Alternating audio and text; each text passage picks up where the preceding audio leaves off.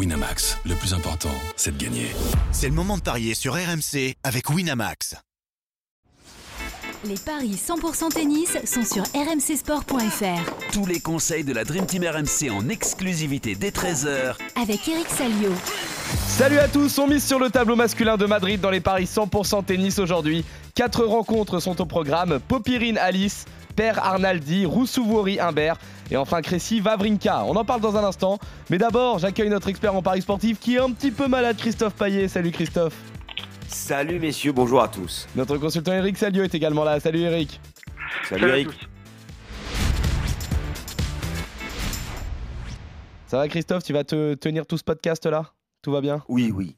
Ça va un peu parler du nez, mais ça va. on va s'y habituer, t'inquiète pas. Messieurs, euh, on va commencer par le match de Quentin Alice euh, qui joue dans très peu de temps face à Alexei Popirine. Le 66e au classement ATP face au 75e. Les deux joueurs se connaissent bien puisqu'ils s'affrontent pour la sixième fois aujourd'hui.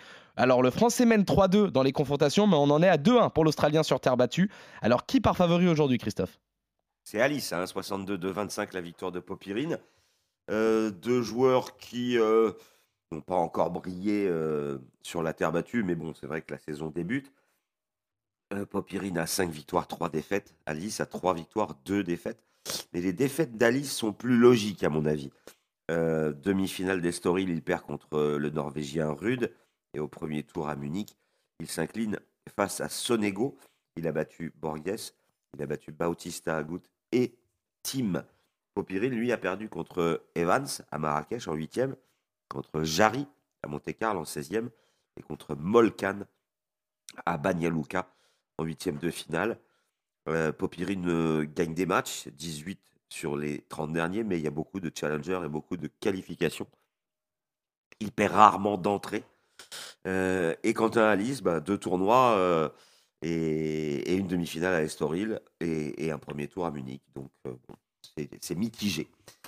Je donnerai quand même un avantage à Alice qui est sur une bonne dynamique en 2023. Je pense que c'est sa meilleure saison, euh, début de saison en tout cas de sa carrière. Mais on peut s'attendre à un match serré et pourquoi pas un tie-break. Il est à 1,54 entre deux joueurs qui servent très bien. 1,96 du côté de Popirine et 1,91 du côté d'Alice. Donc euh, des ailes, il devrait y en avoir. Et le tie-break dans la première manche, il est à 2,65 pour finir, un petit, petit combiné Alice et plus de 23 jeux pour tripler la mise. Ça me paraît pas mal. Donc la victoire du Français, mais qui pourrait souffrir. Eric, le Français qui souffre, mais qui gagne aussi pour toi? Écoute, il faut, faut, tenir compte évidemment des conditions de jeu à Madrid. Euh, tous les ans, mais c'est super important vraiment. Euh, on est en altitude, 600 mètres, donc euh, la balle vole. Ça favorise quand même les, les gros serveurs, parce que c'est, les balles sont vraiment dures à contrôler. Et on se rend compte quand même que Alice, euh, si on analyse bien ses résultats, il a bien joué à Estoril, qui était plutôt une terre rapide. Et puis après, euh, le changement a été brutal à Munich, où il a joué sur, euh, sur une terre très très lente. Hein. Et... C'est une des plus lentes du, du circuit, Munich, hein, je crois. Alors, il y a un match apparemment avec Banja Luka, là, ouais, dit Djokovic, il a dit que jamais joué sur une terre aussi lente. Donc c'est vrai que là, je pense que Quentin Alice peut s'éclater. Il peut, il peut, euh, il peut trouver des conditions de jeu qui, qui, lui conviennent parfaitement parce que sa balle va très très vite. Maintenant, il faut qu'il fasse attention de pas trop en mettre, comme on dit, parce que sinon ça, ça va sortir. Hein. Je le répète, hein, c'est très dur de contrôler les balles. Donc les trajectoires euh, liftées, euh, ça peut être un, petit plus pour pour des joueurs comme Popirine alors que Ali a tendance à jouer plus à plat, plus, percutant. Mais Christophe l'a dit, et je suis d'accord avec lui, c'est sûrement la meilleure saison de sa carrière. Il faut qu'il en profite, il faut, qu'il prenne des points, parce que là c'est un Masters 1000, il y a beaucoup de points en jeu. Il ne faut pas se rater. Mais euh, depuis le début de saison, je trouve qu'il est, il répond présent, quoi. Il bat des bons joueurs. Et, ce qu'il a fait à Story, ça a donné du, du peps. Donc je joue à Nice, mais effectivement, le match en 3 est tout à fait possible. Et ça, c'est 3,40 la victoire d'Alice en 3 manches. Eh ben, vous êtes euh, parfaitement d'accord, messieurs. Succès difficile, mais succès quand même euh, du Français face à l'Australien. On continue avec ce duel entre Benoît Paire et Matteo Arnaldi, tombeur d'Arthur Fils en qualification, le 161e mondial contre le 105e. Paire est également passé par les qualifs pour rejoindre le tableau principal. C'est une première confrontation entre les deux joueurs et c'est l'Italien qui a la faveur des codes, Christophe. Oui, à 38 pour Arnaldi, de 75 pour Benoît Paire, qui euh, est toujours aussi inconstant, donc impronosticable. Euh, jouer Benoît Paire à 2,75, c'est pas complètement idiot parce qu'on sait qu'il est capable de battre euh, je dirais presque n'importe qui. Mais le problème, c'est que Matteo Arnaldi, l'Italien, est un vrai terrien qui a gagné à, Murcia, à Murcie en français, dans le sud de l'Espagne, un, challenger qui a un très bon bilan sur terre battue, puisqu'il a 10 victoires et 2 défaites. Ces défaites, premier tour à Sanremo contre le Hongrois Pyros, euh, que la France avait rencontré en, Coupe Davis, et puis Evans à Barcelone en 16e de finale mais il a quand même un bon bilan avec 20 victoires en 31 matchs. Il a sorti Arthur Fils en qualification. Donc il faudra quand même se méfier de cet Italien. Euh, Benoît Père, oui, bah c'est tout ou rien. quoi. C'est 15 victoires, 13 défaites. Voilà. Et il a remporté quand même un challenger au Mexique, à Puerto Vallarta. Mais je donnerai, euh, je donnerai Arnaldi vainqueur, mais peut-être comme le match précédent, avec un, un scénario qui pourrait nous emmener dans un match assez long. Arnaldi et plus de 21 jeux à 2,55, ça me tente aussi. Très bien, la cote classique Christophe Paillet. Eric, aussi imprévisible soit-il, est-ce que tu vois un potentiel succès de Benoît Père ou est-ce que tu préfères ne pas t'y risquer?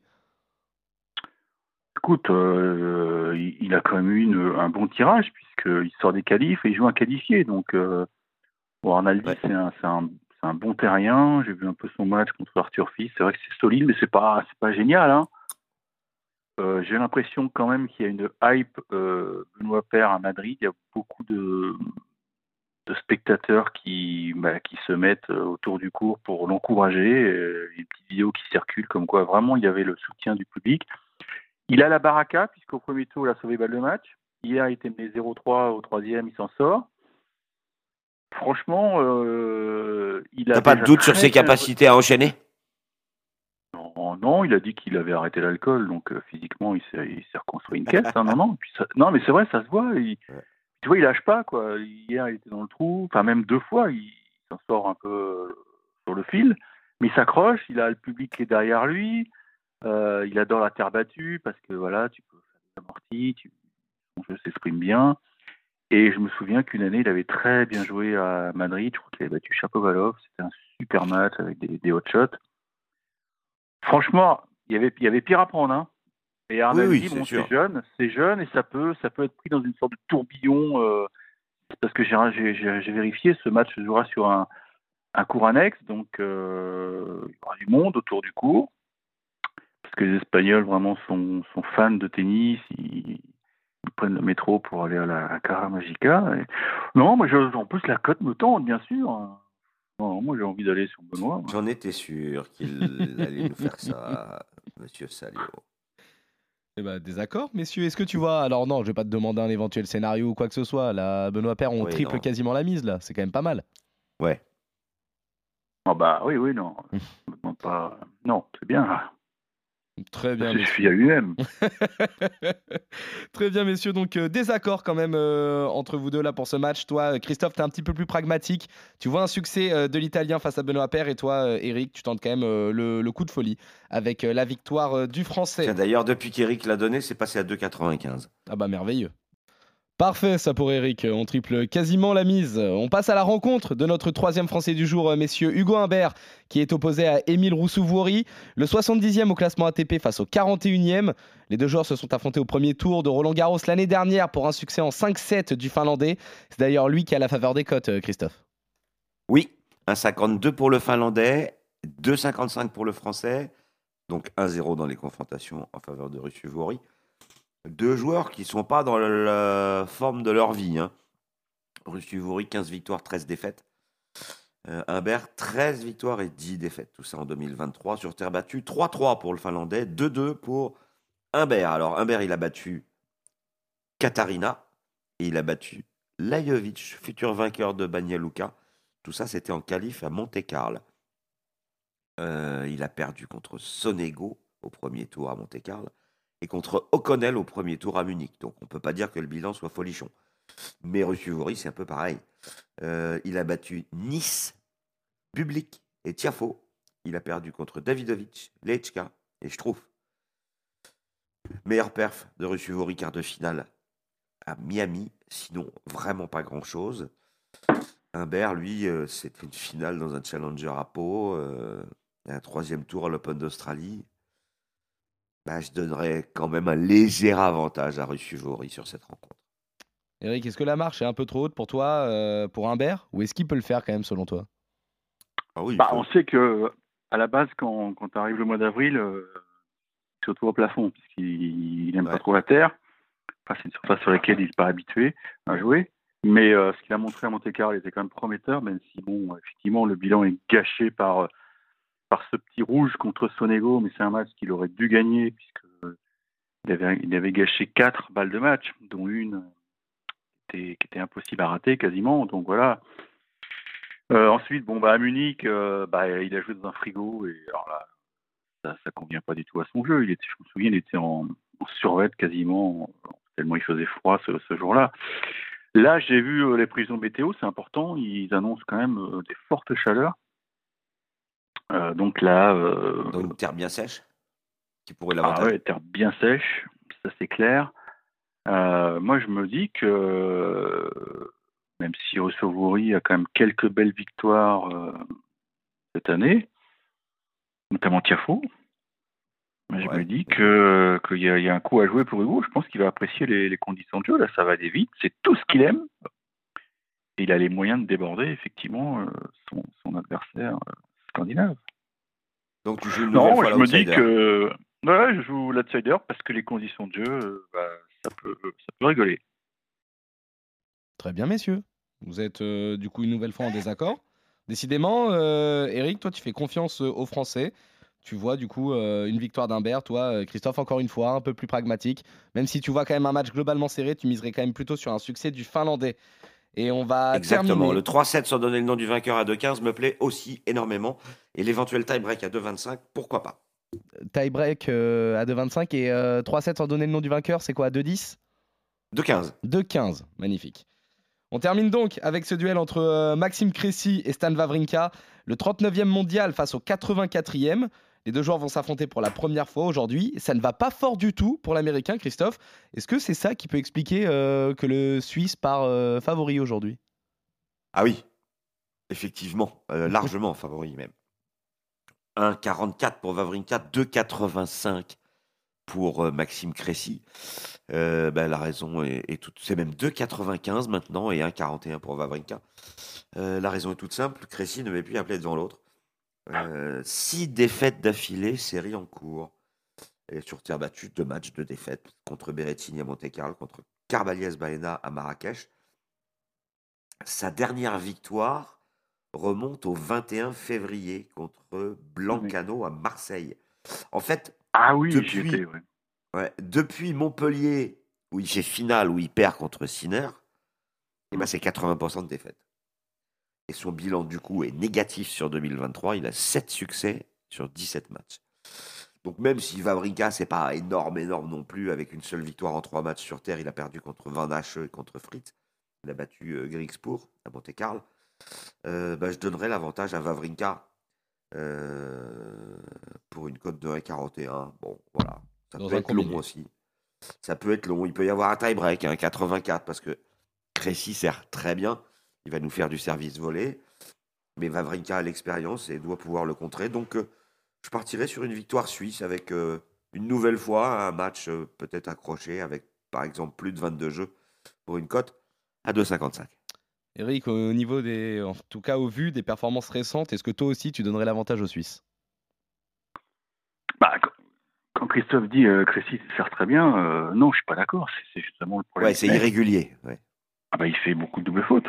Il fait beaucoup jeu, son jeu.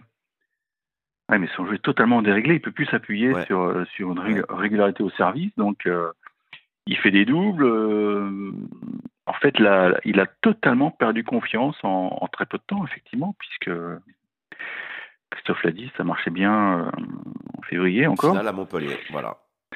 Et déjà à Marseille, ça a été sorti un peu, un miracle, mais ça avait été ric-rac contre Blancano, c'était d'ailleurs 7 au troisième, hein, je sais pas si on l'a dit, mais non, non, c'est très très compliqué pour Maxime Cressy. J'ai vu qu'à Monte Carlo, il travaillait un petit peu avec Alexandre Sidorenko.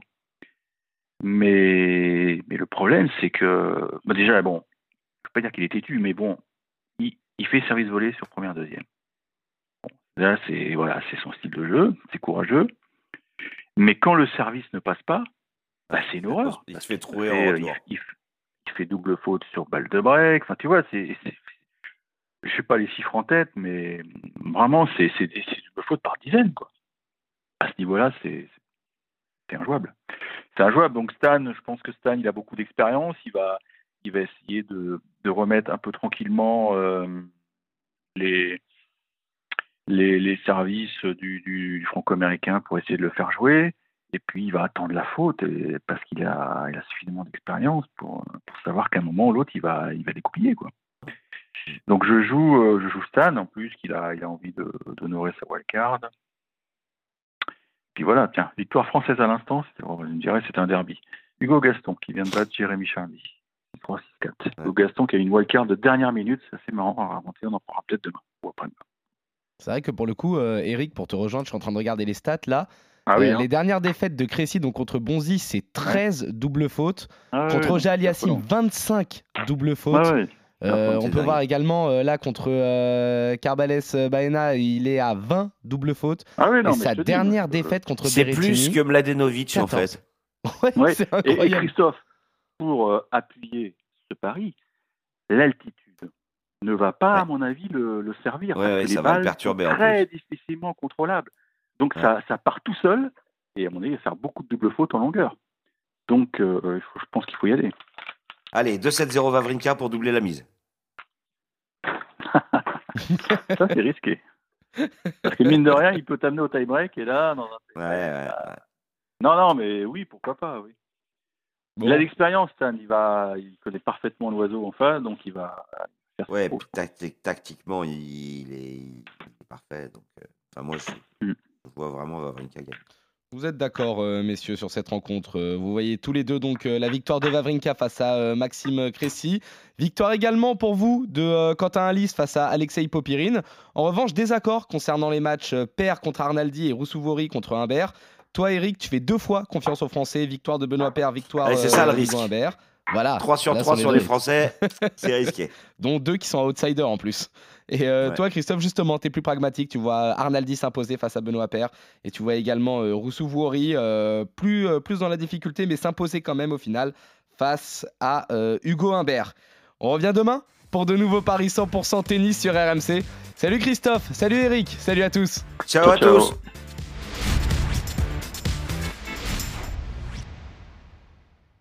Winamax, le plus important, c'est de gagner. C'est le moment de parier sur RMC avec Winamax. Les jeux d'argent et de hasard peuvent être dangereux. Perte d'argent, conflits familiaux, addiction. Retrouvez nos conseils sur joueurs-info-service.fr et au 09 74 75 13 13. Appel non surtaxé.